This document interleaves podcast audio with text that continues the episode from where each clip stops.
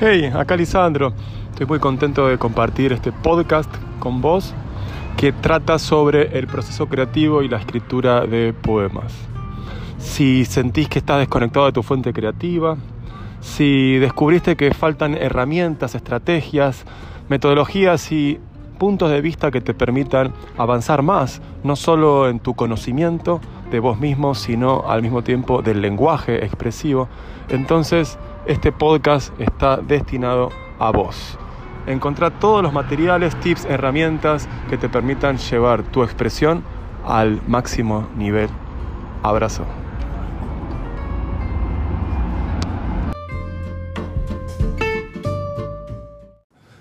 ¿Cómo se puede hablar de una utilidad del arte? Y quería arrojar luz sobre esta discusión acerca de si el arte es o no es útil o en qué sentido lo es. Porque me parece que también si encontramos alguna dirección para reflexionar en esta vía, nos puede dar algún aprendizaje acerca de cómo tratar a la obra de arte y cómo tratar el mecanismo de expresión. Porque muchas veces pensamos que la expresión es el brote natural de lo que uno siente y con eso ya uno tiene una obra de arte y nada más lejos que lo real. Cuando uno expresa algo, no es ya la obra de arte lo expresado, hay que trabajarlo, ¿verdad? Pero la pregunta metodológica es, ¿en qué dirección hay que trabajar para mejorar lo que uno volcó en la hoja? Entonces, hablando de la utilidad del poema, en conexión con hacia dónde dirigirme cuando estoy componiendo el texto, me parece que es interesante reflexionar sobre ambas preguntas. Entonces, la primera pregunta más general y filosófica sería, ¿cuál es la utilidad del poema? Y la segunda pregunta, más concreta, es, en dirección a dónde voy a modificar mi texto para mejorarlo. La utilidad y el criterio de optimización se conectan y sobre esto voy a hablar ahora. Si quieren hacer una pregunta concreta, este es el momento, es un espacio para ustedes. La idea es ayudarlos a que escriban mejores poemas. Esa es mi misión. Entonces, todo lo que necesiten saber, si puedo responderles, con gusto lo haré. Bien, vamos a reflexionar entonces sobre esto. Primer punto. ¿Se puede pensar que el poema tiene una utilidad? Y si la tiene, ¿cuál es? Ya hay una reticencia a pensar que el poema puede ser útil. Y esto tiene que ver justamente porque pensamos que un tenedor es útil, un martillo es útil, un trapo de piso es útil. ¿Y qué significa útil? Útil significa que tiene la propiedad de resolver un problema. Si yo, por ejemplo, necesito lavar los platos, pero no tengo detergente, entonces el detergente es un útil, es un utensilio, porque es útil. Esto lo pueden ver bien en Sartre. De esta manera, si yo no tengo detergente no voy a poder bien lavar los platos. El detergente es un útil ¿por porque resuelve el problema. ¿Cuál es el problema de los platos sucios? ¿Cuál es el beneficio poder comer en un plato limpio? ¿Y cuál es el estado final al que yo tengo que apuntar? que la suciedad del plato no esté en el plato. ¿Y cuál es el instrumento? El detergente. ¿Por qué? Porque reduce justamente la tensión superficial del agua y hace que el agua entre más profundamente en el plato. Entonces, tengo el problema. Tengo el beneficio que quiero obtener por medio de la solución del problema. ¿Cuál es la solución? Aplicar el detergente en el plato con el agua y remover la suciedad. Entonces tengo todas estas etapas. Problema, solución, beneficio e instrumento. En un poema pasa exactamente lo mismo, lo sepa uno o no. Por ejemplo, si yo escribo un poema y no tengo ninguna noción clara de qué estoy diciendo, en todo caso hay el poema, para no decir que es una confesión catártica de lo que yo siento, porque estoy considerando que la hoja es un diván, lo cual es un error total, porque el lector no tiene por qué absorber los síntomas de uno y el lector viene a buscar una experiencia estética que le aumente la potencia de vida. En ese sentido, cuando uno escribe un poema, uno está resolviendo un problema por medio de una estrategia puntual en vistas a provocar beneficios y lo hace por medio de un instrumento. ¿Cuál es el instrumento? Mi memoria, mi entendimiento, mi voluntad, mi sensibilidad. Más afuera de mí, ¿cuál es el instrumento? El mecanismo lingüístico, la hoja, el canal de comunicación, las variables del lenguaje. Si yo dejo todo esto fuera de la ecuación del proceso creativo, lo que queda es, a mí me gusta expresarme y lo hago. Y yo considero que esto ya es una obra de arte. Ahí está el error. Necesitamos encontrar la forma de la fuerza. Esto es algo que no se percibe demasiado bien.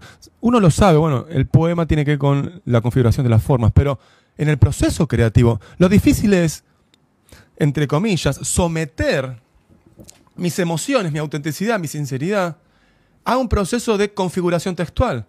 Tengo que seleccionar, tengo que combinar, tengo que introducir, tengo que eliminar, tengo que cambiar de orden, tengo que sustituir. Todas estas operaciones editoriales requieren una inteligencia compositiva.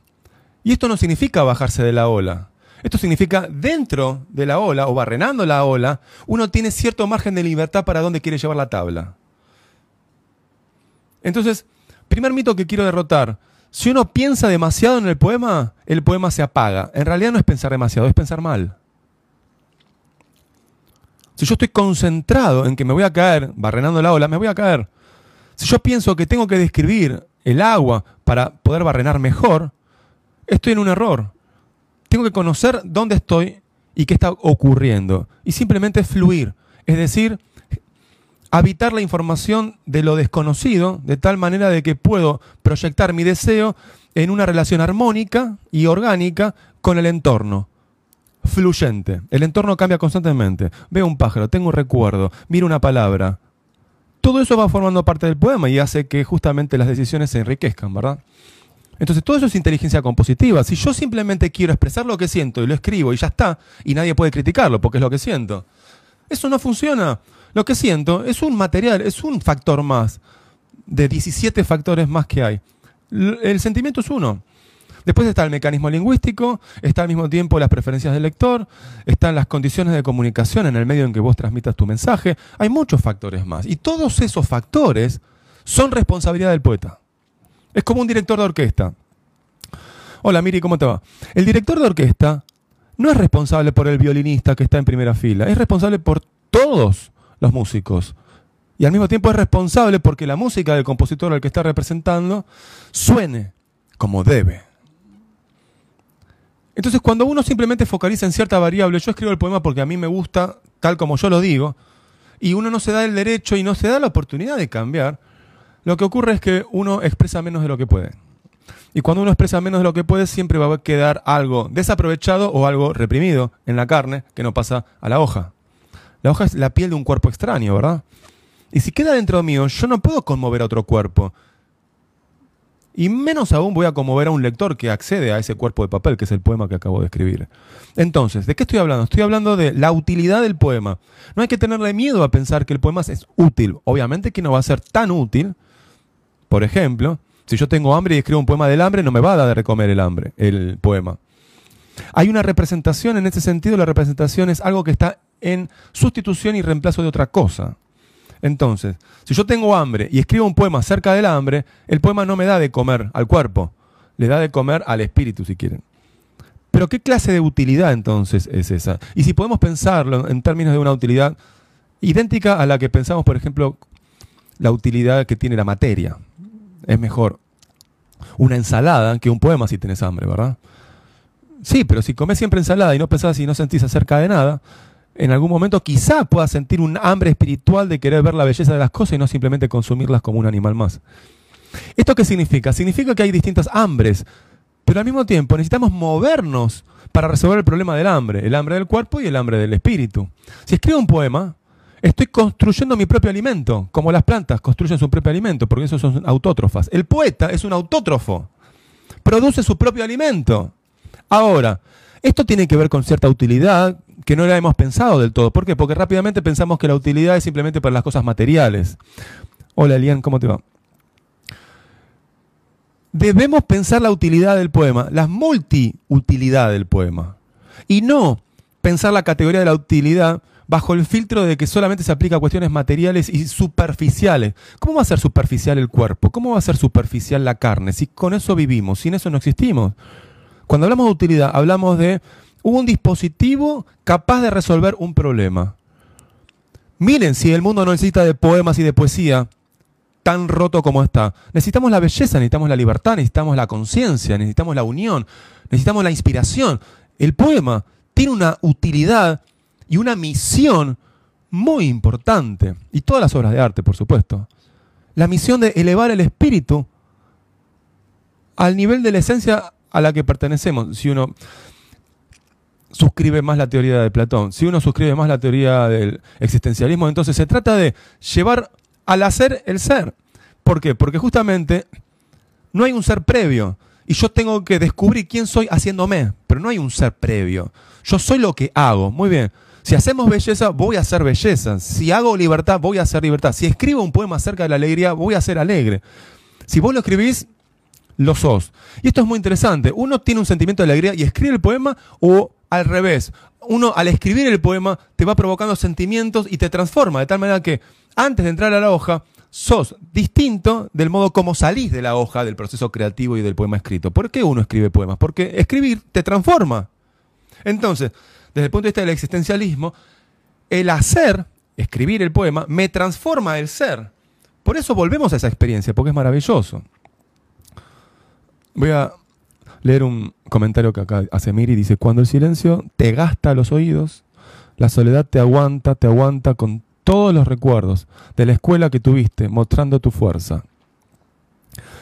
Y es interesante, ¿a cuento de qué viene este comentario? A ver, cuando el silencio te gasta los oídos, la soledad te aguanta, te aguanta con todos los recuerdos de la escuela que tuviste, mostrando tu fuerza. Suena curioso, no entiendo cuál es el sentido. Acá apunta. Por ejemplo, si hubiera si tengo que hacer una reflexión sobre este comentario, diría, ¿el silencio te gasta los oídos? No, el silencio no gasta los oídos. El silencio gasta la actitud de creer en la humanidad, porque si vos querés hablar y nadie te escucha, ni siquiera te prestan el silencio, es el silencio de ser no escuchado. El silencio eh, es, terrible, cuando uno no responde y uno hace una pregunta, tiene que ver con la indiferencia. El silencio de la indiferencia sí corrompe el alma. Esto lo saben muy bien las personas que viven en la calle, que no solo piden una limona, sino que piden atención, piden ser reconocidos como seres humanos. Entonces, ese silencio no gasta el oído, es capaz de derrocar un alma, ¿verdad? Eh, la soledad te, aguanta, te aguanta, la soledad te aguanta con todos los recuerdos. Eh, una reflexión sobre eso. En realidad, la soledad y el recuerdo no tienen una relación necesaria en el sentido de que la soledad es un espacio también para la creatividad. La soledad y la tristeza es una asociación, eh, o la melancolía, ¿no? En cuanto a los recuerdos. Es una asociación eh, innecesaria. Y me parece que es interesante explorar la posibilidad de utilizar la soledad no como una excusa para la autocompasión, sino como una fuerza creativa. Después dice, de la escuela que tuviste, sí, la escuela, la escuela es una cárcel. Hay que desescolarizar nuestra mente. Y la poesía es una estrategia para desescolarizar nuestra mente. Y esa es una de las utilidades. Motivo por el cual comencé este vivo. Necesitamos desescolarizar nuestra mente, necesitamos desinstitucionalizar nuestra mente. Aprender el código del lenguaje poético para poder ser más libres. Josefina dice, ah, Miri dice es un poema mío. Ah, bueno, muchas gracias por tu poema. Acá están compartiendo poemas. A ver, Josefina, leo el poema. Ellos avanzan, siempre avanzaron, nuestros cuerpos casi desnudos, Piden permiso. Tan desigual la saciedad en esta aldea, tan desigual el roce de los párpados en nuestras ventanas. Hace rato están golpeando a mi puerta y hace rato también que perdí la llave. Muy interesante el final y cómo lo conectas con la estrofa anterior. Entonces, vamos a ver, por ejemplo, cuál es la utilidad de un poema. Lo leo de nuevo. Ellos avanzan, siempre avanzaron. Nuestros cuerpos casi desnudos piden permiso. Una imagen fuerte, ¿verdad? Tan desigual la saciedad en esta aldea, tan desigual el roce de los párpados, muy lindo el roce de los párpados, ¿no? En nuestras ventanas. Hace rato están golpeando a mi puerta y hace rato también que perdí las llaves. Bello, bello poema. Gracias, Josefina. Acá, por ejemplo, uno dice, bueno, ¿cuál es, la, utilidad de esto? Esto no me sirve para calmar mi hambre, no me sirve para calmar mi sed, no me sirve para pagar las cuentas. Un poema no tiene ese tipo de utilidad, por supuesto que no. Pero sí tiene la utilidad de, uno, encender la imaginación. Dos, abrir las pasiones. Tres, crear una oportunidad de reflexión con uno mismo. Cuatro, la posibilidad de transformar el mundo por medio de la belleza. Cinco, la posibilidad de conocernos más profundamente en la vulnerabilidad que nos habita. ¿Cómo no va a tener utilidad el poema? ¿Cómo no va a tener utilidad el arte? Lo que pasa es que no es una utilidad material, sino que es una utilidad espiritual. ¿Qué es una pareja? Y la otra persona te tiene que servir. Por supuesto que te tiene que servir. Una pareja, una relación amorosa, una relación madre-hijo incluso, desde el punto de vista biológico, así como también ético, son relaciones de trueque de energía. ¿Por qué el niño inspira alegría? ¿Y por qué porque es chiquito, porque necesita de mí, porque yo me siento útil al cuidarlo, porque necesita amor, porque me da amor, porque revive en mí la vida que yo tuve, porque me inspira protegerlo, despierta las mejores cosas de mí. Bueno, entonces hay una utilidad en criar a un niño que justamente te saca la mejor versión de vos. Lo mismo pasa en una pareja. ¿Por qué uno está en pareja? ¿Y por qué uno está enamorado? ¿Y qué significa estar enamorado? Significa que te encanta ser escuchado por el otro, que te encanta ser mimado por el otro, que al mismo tiempo a vos te gusta expresarte. Por lo tanto, si eso no se da, la pareja no funciona. Por lo tanto, si no obtengo la utilidad por la que yo vengo a invertir esta energía, no participo dentro de esta situación. Y lo mismo piensa el otro. No le tengamos miedo a la palabra utilidad. La palabra utilidad tiene que ver con que haya armonía, que haya un intercambio de energía que en el fondo siga dando un balance en los movimientos. En ese sentido, el poema está llamado a ser muy útil, porque al mismo tiempo hoy día necesitamos de la belleza, necesitamos la libertad y necesitamos de la conciencia, ¿verdad? Mario Ojeda dice, muchos no quieren leer y sentir, se limita, totalmente de acuerdo, totalmente de acuerdo. Hablando justamente de la autolimitación, lo peor no es tanto que se limitan, sino que creen que no se están limitando y que esa es la realidad, es la caverna de Platón. ¿Recuerdan la caverna de Platón? Platón decía, bueno, imagínense dentro de una caverna y un montón de esclavos sentados, atados las manos atrás, mirando hacia el frente, en una pared donde se proyecta la sombra. La sombra se proyecta justamente porque hay personas atrás que hacen desfilar objetos y hay un fuego detrás de esos objetos. Por lo tanto, el fuego proyecta su luz contra los objetos de la vida cotidiana llevada por otros esclavos caminando y eso se proyecta en una pared. Y yo la veo y creo que las sombras son la realidad. Uno se desata, camina por la rampa y descubre que hay mucha realidad mucho más tangible, tan, más nítida que la que estaba ahí en la caverna. Entonces ya no cree que la realidad es lo que estaba viendo. La realidad no son las sombras, son las cosas en sí mismas, decía Platón. Pero ¿cómo sé que yo estoy dentro de la caverna? ¿En qué consiste la capacidad de ese esclavo de liberarse de la caverna? ¿Cómo hizo? ¿Acaso no es un poeta aquel que se da cuenta de algo que a otros les duele? ¿La posibilidad de convertirlo en belleza? Todos sufrimos. Todos aprendemos, o no todos, perdón, todos sufrimos, pero no todos podemos convertir el sufrimiento en inspiración o en belleza. Entonces, ¿cuál es la diferencia entre alguien que puede hacer la transformación y alguien que no? Porque energía las manejamos o las atravesamos todos, ¿verdad? Desde que naces hasta que te morís, sos una entidad que absorbe y proyecta energía. Por lo tanto, la misión que tenemos es manejarla de la manera más armoniosa posible con nuestra misión, pero al mismo tiempo con el entorno, poder coordinar las fuerzas. En ese sentido, ¿cómo sabemos cuáles son nuestras capacidades si no las ponemos a jugar a favor de nosotros y de nuestra misión de vida? ¿no? Entonces, muchos no quieren leer y sentir, se limitan. Totalmente de acuerdo. El problema es cómo inspiramos para que se abran los ojos y que se encuentre el deseo de ir por más. Porque el conformismo es justamente cortarse las alas. Es el, ¿se acuerdan del cuento de el águila que nació en, un conjunto de pingüinos y durante la mayor parte de su vida creyó que era un pingüino, pero un águila, entonces no volaba, pero era muy distinto de los otros y se sentía extraño, se sentía ninguneado porque no era, no tenía la misma naturaleza que sus otros eh, miembros de la familia. Y la madre también lo miraba extraño porque era muy diferente. Y era un águila que se había acostumbrado a ser pingüino simplemente por estar allí, día tras día. Si esa águila no la sacás a tiempo, cree que es un pingüino toda su vida. Y no, es un águila que se empingüinó. ¿Cuántos de nosotros podemos estar empingüinados ahora mismo y no advertimos nuestro potencial creativo? Yo les vengo a hablar acerca de la inspiración para liberarse a sí mismo. La poesía es un medio. Todas personas pueden elegir cualquier otro medio. El tema es que pasemos a la acción y podamos ser la mejor versión de nosotros mismos. Exacto, Elian dice desautomatizar la mente. Muy bien, uno no nace con la mente automatizada, uno la experimenta como automatizada a medida que se va institucionalizando en la moral y en la sociedad, ¿no? Por medio de la educación. Por eso el, el colegio como cárcel. Y en definitiva, la publicidad, las instituciones, el trabajo, Por eso uno tiene que estar bien atento a eso para poder ser uno el propio maestro, descubrir cuál es la libertad, por dónde pasa y a partir de ahí poder desarrollarla. Seguir la pista, pero para eso se requiere mucho coraje, ¿verdad? La poesía es muy útil. ¿Para qué?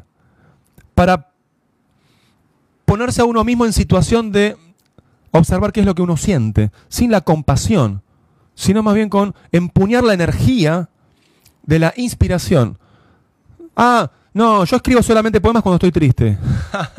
yo escribo poemas cuando quiero encarar a una chica y entonces le doy el poema para que... Eso ya no se usa más, obviamente. Yo lo traté de usar y me fue muy mal, no lo recomiendo. Eh, para eso no es útil el poema, hoy en día. Quizás antes sí, ¿no? Los juglares, por ejemplo, cantaban con la guitarrita y le recitaban un poema a la doncella. Ya no se usa eso, te van a mirar raro. A mí no me funcionó. Pero esa es otra historia para otro vivo. El poema tiene que ser útil en todas direcciones. Y eso, ¿cómo se logra? Manejando el lenguaje, pero conociéndote a vos mismo. Ah, qué fácil, Lisandro me dice. Conócete a ti mismo, tenía en el fraternspicio la Academia de Platón. No el equipo de fútbol. Ahí en la academia decía, conócete a ti mismo. ¿Y cómo me conozco a mí mismo? bueno, en primero, hace las preguntas correctas, ¿verdad? La poesía es un espacio donde uno se hace las preguntas que no se haría en la vida cotidiana. Entonces es útil. Desautomatizar la mente significa desgarrar los patrones, quedarse totalmente desnudo y desprotegido y ves qué haces en esa situación. ¿Qué haces? ¿A dónde vas? Y no sé, no hay camino. Se hace camino al andar, pero cuando doy vuelta atrás la cabeza, el camino se desdibujó de nuevo. ¿Y a dónde voy? Tenés que aprender a confiar, tenés que aprender a tener fe y tenés que aprender a ser perseverante en tu decisión. Y si es la equivocada, sí, puede ser la equivocada. ¿Y cómo sé si es la equivocada o no? Espera, seguí avanzando. Josefina dice, gracias por leerlo, no lo esperaba. Un placer. Bien, entonces, volviendo al tema de este vivo. ¿Se puede pensar la utilidad de la poesía? La respuesta es sí, pero no pensarla como que resuelve problemas materiales sería uno muy necio pensar eso, ¿no? Es decir, tengo mucho frío, estoy en invierno, bueno, escribo un poema acerca del fuego, ¿me caliento? Y no. Pero quizá me distraigo y entonces en este sentido puedo estar concentrado en escribir el poema mucho más que en el frío que tengo. Y esto a modo de chiste lo digo, pero lo importante es esto, poder sentir ¿Qué microproblemas va resolviendo el proceso creativo? ¿Qué microproblemas va resolviendo el hecho de que vos exprese lo que sentís?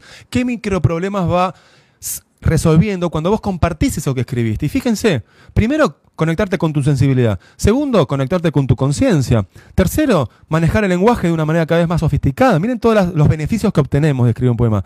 Cuarto, someter mi propia vulnerabilidad ante la crítica destructiva del otro, que me va a venir más fuerte, porque yo voy a creer más en lo que yo siento y no tanto en la opinión del otro.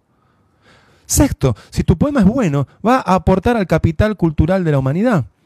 Va a permitir a otros inspirarlos, a otro enseñarles la maravilla del lenguaje. Bien, eso es todo. No sé si quieren hacer un comentario o una pregunta por el mensaje. Nos vemos en el próximo vivo express, sin previo aviso. Mientras tanto, les comparto algunas eh, novedades para que estén sintonizados. Dice Mario, muchas veces pienso que un poema podría ser una partida de ajedrez en un rompecabezas. Está bueno. Yo bastantes veces usé la metáfora de rompecabezas como punto de vista para pensar el poema. ¿Por qué? Y bueno, pensemos que cada pieza es una palabra y que hay reglas de combinación de las palabras, que es la sintaxis. Así como hay una sintaxis del ajedrez. Bueno, puedes mover en línea recta el caballo, por ejemplo, o no puedes hacer saltar al rey. Hay reglas. Las mismas reglas en lo formal eh, que rigen al lenguaje. Es decir, tenés un conjunto de fenómenos que se van a alinear según ciertas relaciones fijas. El que quiere jugar el juego tiene que respetar las reglas. Ahora, las configuraciones de los juegos son indefinidas o casi o infinitas. La, capacidad, la secuencia, por ejemplo, primera movida, segunda movida, tercera movida, y además que depende de la reacción del otro. Es muy interesante pensar el poema como un juego de ajedrez. Porque uno está jugando contra uno mismo también. ¿Y desde dónde? ¿Y quién gana? ¿Qué versión de uno gana? ¿Nunca te pasó cuando estás, por ejemplo, escribiendo un poema y de repente no sabes si va a ser un poema feliz o un poema triste, para decirlo rápidamente. Y de repente sentís, bueno, pero pará, esto está bueno porque muestra una voz más fuerte de mi propia personalidad. Estaba a favor de escribir el poema triste porque quería hacer catarsis emocional en vez de hacer autocompasión. Pero de repente me doy cuenta que soy más fuerte de lo que descubrí antes de escribir el poema. Entonces me voy por la otra alternativa. Entonces cambio la dirección. En vez de ir para abajo, voy para arriba. Y eso está muy bien. El poema es una oportunidad para autoconocerse y autoliberarse. No siempre hay que quedarse fiel a la idea que uno comenzó a escribir. Y eso es fantástico, ¿verdad? Porque es como un espejo donde vos ves algo que antes no habías estado viendo. Y eso te permite creer que hay un algo más de lo que uno percibe. Como cuando un niño de tres años no puede entender una ecuación y de repente cuando uno madura, va a la escuela, aprende matemática y descubre en qué consiste una ecuación matemática, por ejemplo, un polinomio. Y cuando uno tenía tres años era imposible de concebir la lógica de semejantes estructuras, pero después tiene sentido, ¿verdad? O cuando uno tiene 17 años y dice, bueno, cuando vaya a vivir solo, ¿y cómo será? Y las preguntas, o estudiar la carrera, ingresar. Y si te gustó este episodio, te invito a que comentes y lo compartas, pero que sobre todo pongas en práctica los aprendizajes que resultan de interés y de utilidad para vos. No te olvides que vos sos lo mejor que le pasó al universo y todo tu potencial creativo está dentro tuyo para ser expresado ya mismo. Con confianza, con fortaleza y con estrategia, adelante. Te mando un abrazo y nos vemos pronto.